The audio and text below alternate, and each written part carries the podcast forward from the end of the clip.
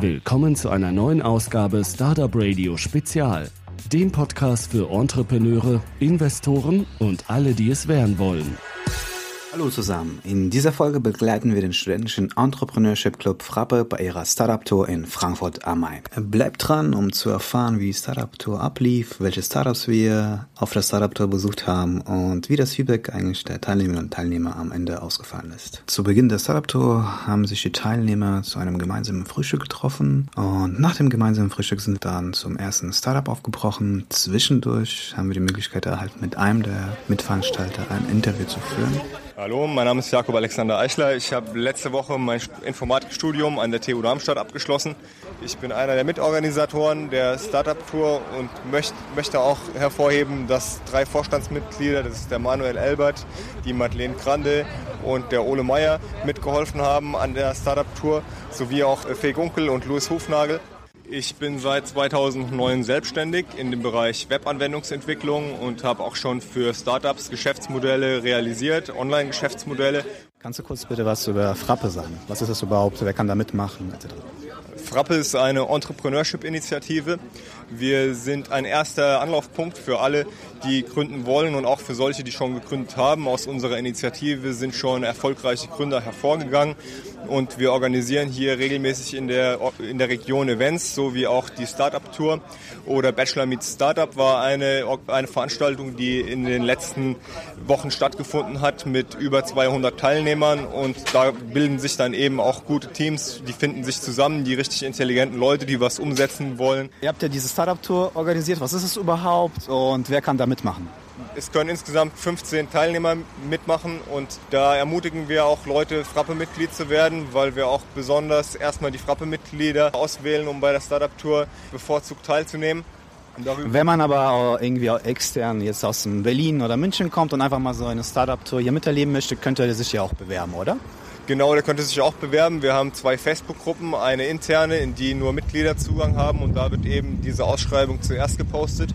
Und dann haben wir noch eine öffentliche Facebook-Gruppe, da kann jeder Mitglied werden, auch der, der einfach mal so reinschnuppern will, der kann auch zu unseren Veranstaltungen, die wir auf der Webseite frappereinmain.de das lässt sich dann auch googeln, also es wird noch mit Bindestrich geschrieben, die, äh, die dort ausgeschrieben sind. Da kann jeder vorbeikommen und somit in die Startup-Welt hier in Frankfurt eintauchen. Jetzt folgt ein Mitschnitt von Room Hero, dem ersten Startup, das wir auf der Startup Tour besucht haben. Wir sind zwei der fünf Gründer von Room Hero. Das ist der Norbert, ich bin äh, Daniel. Und unsere Mission ist es, den komplett verstaubten Möbel- und Einrichtungsmarkt etwas auf den Kopf zu stellen, zu revolutionieren ist das schöne, das schöne Wort, zu disrupten. Das tun wir, indem wir einer breiten Masse von Menschen Zugang zur professionellen Einrichtungsberatung ermöglichen.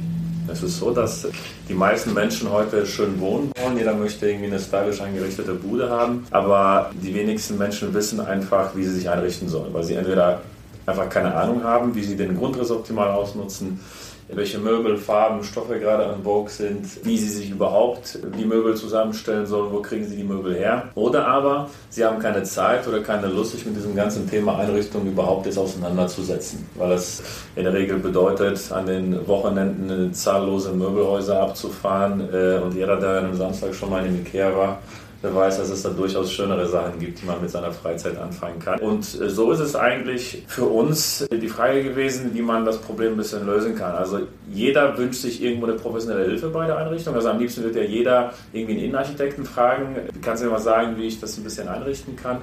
Aber einen Innenarchitekten, einen klassischen, können sich die wenigsten Menschen leisten, weil er zunächst einmal schon mal relativ teuer ist dafür, dass er alleine bei mir zu Hause vorbeikommt, weil er schon mal berechtigterweise, muss man sagen, Geld haben. Dafür, dass er das Konzept erstellt und so weiter, sich das Ganze anschaut. Und dann verbauen die meisten Innenarchitekten, die meisten Interior-Designer einfach bevorzugt Möbel aus ihrem Repertoire an Minotti und B&B Italia und Vitra und so weiter, die sich dann die, die wenigsten Menschen einfach leisten können am Ende. Somit bleibt diese diese Beratungsleistung einer sehr kleinen Zielgruppe von plus minus 5 Prozent des eigentlichen Möbelmarktes vorbehalten. Wir haben uns gefragt, warum muss das so sein? Ja, warum soll die Leistung, die sich eigentlich irgendwie äh, weit über 80 Prozent der Menschen, die den Möbelkauf irgendwo sich mit dem Möbelkauf beschäftigen, diese Leistungen irgendwo vorenthalten bleiben. Warum muss das nur für eine kleine privilegierte Gruppe zugänglich sein? Und haben uns zusammengesetzt und haben überlegt, wie kann man mithilfe des, des Internets, mithilfe von, von äh, modernen Technologien das Problem lösen und ähm, haben einen Algorithmus entwickelt, mit der wir, jetzt vereinfacht ausgedrückt, die Leistung des Interior Designers online abbilden. Das heißt, wir haben einen, einen kuratierten Shopping-Ansatz, so ähnlich wie ihr das vielleicht kennt von Anbietern aus der Modebranche, wie Modomoto oder Outfittery, wo dann zunächst einmal der Kleidungsstil irgendwo ermittelt wird, ist es bei uns so, dass wir den Einrichtungsstil ermitteln. Wir haben einfach bestimmte Einrichtungsstile definiert, von minimalistisch modern über klassisch elegant, shabby chic, Landhaus und so weiter, wo wir den Kunden durch bestimmte Bilderwelten, durch Fragen, durch, durch Aussagen dazu bewegen, uns mitzuteilen, was er eigentlich möchte, was er eigentlich mag. Dann fragen wir ihn auch noch, was sein Budget ist. Das heißt, eine ganz wichtige Komponente, was kann er sich überhaupt leisten und wie sieht sein Grundriss aus, das kann er uns hochladen. Wir haben auch mittlerweile eine Softwarelösung, wo er wirklich den Raum abscannen kann. Und dann haben wir ein ziemlich präzises Bild von dem Kunden, von seinen Bedürfnissen, aber vor allem auch von seinen finanziellen Möglichkeiten. Und dann setzen sich bei uns Planer hin und erstellen, und hier kommt der spannende Part, wirklich mit konsumigen Möbeln, also mit Möbeln, die sich tatsächlich jeder leisten kann, weil wir hier sowohl im stationären als auch im Onlinehandel mit äh, vielen Unternehmen, die ihr so kennt, zusammenarbeiten erstellen wir ein Einrichtungskonzept und dieses bekommt er von uns mittels Augmented Reality. Also das ist ein, ein, zweiter wichtiger Punkt für uns. Das eine ist die Lösung des Problems, dass die Leute nicht wissen, was sie sich einrichten sollen. Und das zweite ist, dass sie selbst wenn wir ihm eine Liste schicken würden, irgendwo, das ist das Sofa, das ist, das ist der Teppich, er nicht wissen würde, wie es dann am Ende bei ihm zu Hause aussieht. Und da haben wir eine Technologie entwickelt, wo wir dem Kunden die Möglichkeit geben, dass er sich, bevor er die Möbel bestellt, schon mal ganz genau anschauen kann, wie die Wohnung dann aussieht, wenn die Möbel drinstehen. Nach Room Hero haben wir das Startup Verbal License besucht, mit dem wir bereits ein spannendes Interview für startupradio.de aufgezeichnet haben. Heute euch jetzt auf ein kurzes Interview mit dem Startup Kobi. Eine Station bei der Startup Tour ist Kobi in Frankfurt. Wir hatten den Andreas Gallert mal Mitte März beim Product Hunt interviewt und jetzt habe ich einen zweiten Co-Gründer von Kobi dabei. Stell dich bitte kurz vor. Hallo, ähm, ich heiße Tom Eckland. Ich bin bei Kobe für Business Development zuständig, auch als Co-Founder. Meine Werdegang in der Vergangenheit. Ich war gemeinsam mit Andreas und die anderen zwei Co-Founder bei der Firma Razorfish in Frankfurt. Dort war ich äh, Geschäftsführer und CTO. Und äh, wir haben ja natürlich noch zwei weitere Gründen. Carsten Lindstedt äh, für unsere Kreation zuständig und Heiko Schweikart, der unser Entwicklungsteam leitet. Und was hast du davor gemacht nochmal? Vor Razorfish? Mein ersten Job äh, in, in London vor ja, puh, über 15 Jahren jetzt äh, war als äh, ursprünglich in Business Development, aber sehr schnell danach äh, in der Entwicklung für die Entwicklung eines Plattforms für ein Startup, der Finanzkommunikationsdienstleistungen angeboten hat für Melde, also meldepflichtige äh, Botschaften, die an den Börsen äh, gemeldet werden müssten. Da haben wir eine Plattform mhm. entwickelt für dieses Verfahren für börsenpflichtige Unternehmen. Das war drei Jahre lang. Dann bin ich hier nach Frankfurt gekommen, habe dort eine Firma äh, aufgemacht, äh, auch hier in Bockenheim, äh, die dann später mit äh, Razorfish bzw. seiner Vorunternehmen Neue Digitale fusioniert worden ist. Mhm. Äh, und dann äh, ab dem Moment war bei Neue Digitale als CTO und später dann als Razorfish äh, okay. auch in dem Verein. Was ist bei euch eigentlich jetzt bisher so passiert? Also in den Medien hat man vielleicht verfolgt, ihr habt eine neue äh, Runde äh, eingefahren, Finanzierungsrunde. Aber was ist sonst noch so seit März äh, diesen Jahres bei euch passiert? Also der wichtigste Phase, in dem wir uns jetzt befinden, seit ungefähr Ende März, ist der Ramp-up für unsere Produktion. Dieser Prozess ist sehr komplex, ähm, weil wir eben auch Hard- und Software kombinieren und auch nicht nur in der Herstellung die Herausforderungen stellen müssen, sondern eben auch die Validierung und der Prüfung von dem Produkt gegenüber all die Auflagen, die er erfüllen muss, was im Straßenverkehr nicht unbedingt einfach immer ist. Deshalb, äh, das ist so der Phase, in der wir uns jetzt befinden, wirklich äh, die ganzen Werkzeuge und eben auch die Prüfzertifikaten zu bekommen, damit wir im September mit unserem Vertrieb starten können. Okay, ich wünsche euch viel Erfolg. Vielen Dank. Dankeschön. Nach Kobe ging es dann Richtung Goethe-Universität, wo uns einer der Gründer SQS vorgestellt hat. Mein Name ist Patrick Pfeffer. Ich bin äh, ursprünglich aus dem Raum Frankfurt, bin in Kronberg groß geworden, zur Schule gegangen, habe dann hier in Frankfurt Bioinformatik studiert, dann in Marburg meinen Doktor in der pharmazeutischen Chemie gemacht, im Bereich äh, Wirkstoffforschung, Computational Drug Design. Habe mich dann aber gegen eine Forscherkarriere entschieden, bin dann ein paar Jahre in Richtung Pharma gegangen, in die Pharmaindustrie, habe dann in Paris gearbeitet für einen amerikanischen Pharmakonzern, danach für eine Digitalagentur hier in Frankfurt namens Razorfish und habe dann Pharmakunden betreut. Die letzten drei Jahre für ein amerikanisches Unternehmen hier schon die ersten äh, Entrepreneur-Versuche gemacht. Da war ich nämlich Mitarbeiter Nummer eins eines amerikanischen Unternehmens hier in Deutschland, aber Gott sei Dank mit Spielgeld von Amerika. Also die haben mir ein paar Mios irgendwie gegeben und äh, macht mal, Herr Pfeffer, ja. Und ich sollte mir das Business hier für eine Ärzte-Webseite aufbauen hier in Frankreich. Und das war eigentlich die Phase, die mich am meisten geprägt hat und bestärkt hat, den Weg künftig alleine zu gehen und sein eigener Chef zu werden mit seiner eigenen Idee. Das Unternehmen heißt EscoVest. Jedem, der nicht aus dem deutschsprachigen Raum kommt, fragt mich immer, äh, äh? Ja, muss ich mir erklären, äh, weil die Umlaute so ein bisschen schwierig sind. Hat aber auch Vorteile. Ja, dadurch merken sich die Leute dann doch irgendwie besser. Die erste Silbe kommt von Esculap, griechischer Gott der Heilkunde. Und der zweite Teil von Invest, also aus der Finanzbranche. Und das sind eigentlich genau die beiden Bereiche, die wir zusammenbringen wollen. Innovationen aus der Medizin und aus der Gesundheit und denen einen Zugang zum Kapitalmarkt zu verschaffen. Und wie, das zeige ich euch gleich. Haben uns noch das Werteversprechen gegeben, Gesundheit lohnt sich für jeden von uns. Will heißen, wir sprechen Gründer an, die im Bereich der Gesundheit, im Bereich der Medizin ein Vorhaben realisieren möchten. Und für die soll es sich lohnen, dass es Escovest gibt dann soll es sich für Investoren lohnen, die zu uns kommen, weil wir natürlich nur schicke Ideen auf dem Portal präsentieren möchten. Es soll sich für uns lohnen. Ja? Wir schaffen Arbeitsplätze und gründen ein Unternehmen. Und da wir im Bereich der Gesundheit äh, unterwegs sind, soll sich das Ganze eigentlich für jeden da draußen lohnen. Die müssen auch gar nicht von Escovest hören, weil es um das Thema Gesundheit geht. Das ist so unser Gedanke dahinter.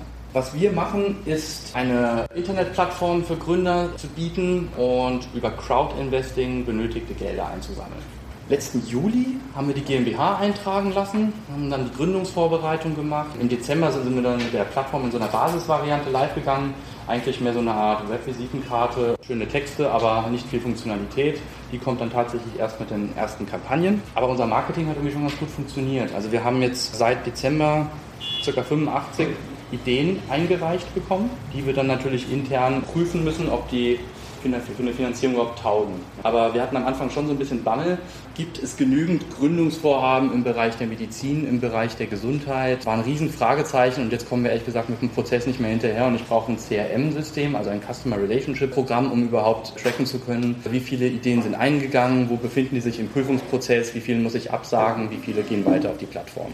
Im Anschluss gab es einen Vortrag von Dr. Matthias Wallisch vom RKW Kompetenzzentrum zum Thema Gründerökosysteme. Ich werde jetzt hier mal versuchen, die nächste halbe Stunde interaktiv mal zu moderieren und durch die Slides zu führen. Vorneweg aber noch mal ganz kurz was zum RKW Kompetenzzentrum, meinem Arbeitgeber. Wir sind eine öffentliche, gemeinnützige Organisation. Ähm, eine Mischung aus Unternehmensberatung, Wirtschaftsförderung, Transferagentur, institutionell gefördert vom Bundeswirtschaftsministerium. Das bedeutet, wir bekommen jedes Jahr einen festen Betrag, über den wir uns finanzieren und über den auch ich und meine Mitarbeiter äh, das Geld verdienen. Und wir haben die Möglichkeit, hier in diesem Rahmen bestimmte Themen zu bearbeiten.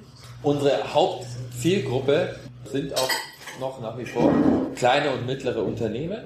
Das heißt, wir unterstützen die Entwicklung der Wettbewerbsfähigkeit von kleinen und mittleren Unternehmen. Das machen wir aber nicht, indem wir so Face-to-Face-Beratungen machen, sondern wir bauen Websites auch zu bestimmten Themen. Wir machen Events, Veranstaltungen, Workshops auch und in der Regel sind es immer mehrere Unternehmen, die wir da gleichzeitig erreichen. Ja. Unsere wesentlichen Themen, die wir bisher äh, und die nach wie vor zu uns gehören, sind die Themen Innovationsmanagement und Fachkräftesicherung. Das ist wirklich auch historisch gewachsen und seit zwei Jahren haben wir auch verstärkt Projekte im Bereich Gründung. Das ist, sind so ganz, ganz kurz und knapp die, die Rahmenbedingungen. Da wir institutionell gefördert werden vom Bundeswirtschaftsministerium, ist unsere Mission deutschlandweit angelegt. Das heißt, wir machen unsere Veranstaltungen, Events und unsere Angebote nicht nur hier in Frankfurt, Rhein-Main, wir haben zwar hier unseren Hauptsitz, sondern deutschlandweit und agieren damit in einem Netzwerk mit unseren Landesorganisationen, die heißen dann RKW Bayern, RKW Hessen,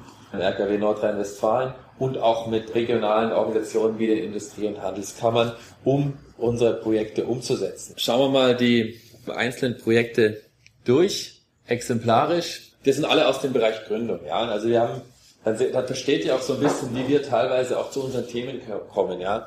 Energiegründer ist momentan ein aktuelles Projekt. 2011 gab es ja die Katastrophe in, in Japan. Seitdem läuft die Energiewende Und im Rahmen der Energiewende sind bestimmte Ziele festgelegt worden, also auch energieeffizientes Wirtschaften bei den Unternehmen. Und es gab eine Reihe von Gesetzen, die erlassen worden sind, die dann wieder geändert wurden. Aber wir brauchen, um diese Energiewende zu erreichen, neue Technologien und die kommen häufig halt von Startups. Allerdings, da das Umfeld so unsicher war die letzten Jahre auch und dass die, gerade die, die jungen Leute und die Gründer ähm, hatten da häufig Schwierigkeiten und Anhaltspunkte, sich darin zurechtzufinden und auch das Image, das dann entstanden ist, ähm, im Rahmen der Energiewende, es war so eine Art Unsicherheit. Das hilft den, den jungen Gründern nicht. Und deswegen hatte man die Idee, okay, wir schaffen jetzt, eine, also von Seiten des Ministeriums, wir schaffen eine Plattform, wo sich genau solche Gründer vorstellen können, ihre Ideen präsentieren können. Wir machen Events, Veranstaltungen und schaffen somit eine, eine Bühne für die Energiegründer, dass sie sich präsentieren in einem positiven Licht und zeigen, welche Bedeutung sie haben, um diesen ganzen dieser ganzen Unsicherheit diesen Schwierigkeiten noch ein bisschen entgegenzuwirken. Das ist ein kleiner Baustein. Und äh, das ist dann aus so einer Situation, aus einer wirtschaftspolitischen Agenda, die entsteht, kommen dann auch Projekte, die wir dann fürs Ministerium umsetzen, weil wir eben hier direkt eben als Organisation an die auch finanziert werden. Schauen wir das nächste Projekt an. Zum Beispiel die Gründerwoche Deutschland kommt aus den USA von der Kaufmann Foundation. Das ist eine Woche, die weltweit im November stattfindet. Hier finden in dieser Woche zum Thema Gründung tausende von Veranstaltungen statt. Da kann sich jeder beteiligen, von Unternehmen über Organisationen, die in dieser Woche eine Veranstaltung irgendwie in diesem Bereich Entrepreneurship durchführt. Wir haben hier so eine Art Agenturarbeit, die wir fürs Ministerium übernehmen. Wir registrieren die Partner, wir informieren, wir schicken die, die ganzen Giveaways raus, wir machen die, die, die Öffentlichkeitsarbeit. Also das ist dann weniger forschungsbasiert, sondern das ist eine reine Umsetzungsarbeit, die wir aber auch fürs Ministerium machen. Haben wir noch ein anderes Projekt, das heißt Gründerökosysteme, das läuft jetzt seit Anfang des, Anfang des Jahres.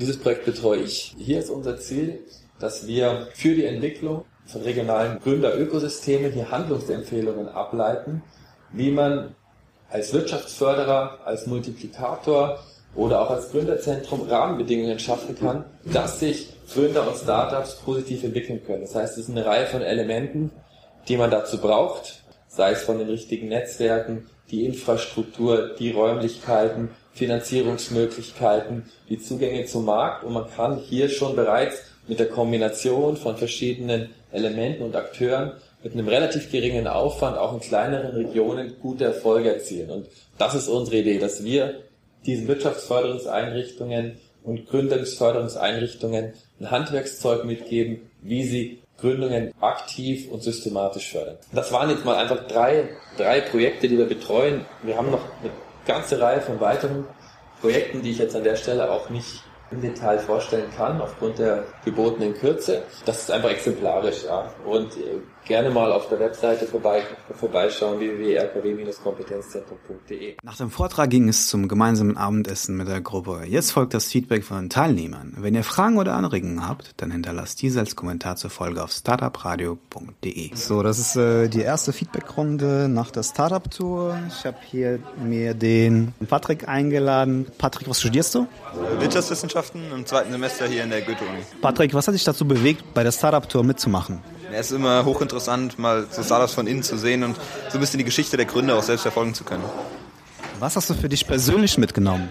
Ja, einerseits ist es so diese Motivation und das Arbeitsumfeld, was man hier in den Startups sieht und gleichzeitig natürlich vielleicht auch so eigene Inspirationen und Ideen, die man vielleicht selbst aufgreifen kann. Bei welchem Startup, was du heute gesehen hast, würdest du gerne meistens spielen? Beispielsweise bei Kobe, wo man eben auch direkt gesehen hat, du hast dadurch, dass es eben auch ein Hardware-Startup ist, hat man noch sozusagen einen direkten Bezug dazu. Man hat ein Produkt, was man sieht und womit man sich auch identifizieren könnte. Und entsprechend natürlich ein ganz, ganz spannendes Umfeld. Hi, ich bin Miriam, ich studiere Geografie und im Nebenfach BWL und habe mich schon immer fürs Gründen interessiert. Bin seit letztem Semester bei Frabbe dabei, war auch bei der Startup-Tour in Tel Aviv begeistert mit dabei und es hat heute echt Spaß ich habe bis jetzt nur Startups von anderen Orten kennengelernt, noch gar nicht so von Frankfurt. Mir war es gar nicht so bewusst, dass es ja auch so eine große Startup-Szene gibt und deswegen war das für mich interessant, als halb Frankfurterin mal zu sehen, was so in Frankfurt los ist in der Entrepreneurship-Szene. Also ich sag mal, die Startups, die wir besichtigt haben, die waren alles sehr unterschiedlich und ähm, das hat mir gezeigt, dass am wichtigsten, glaube ich, ist, dass man das macht, wo seine Leidenschaft für brennt.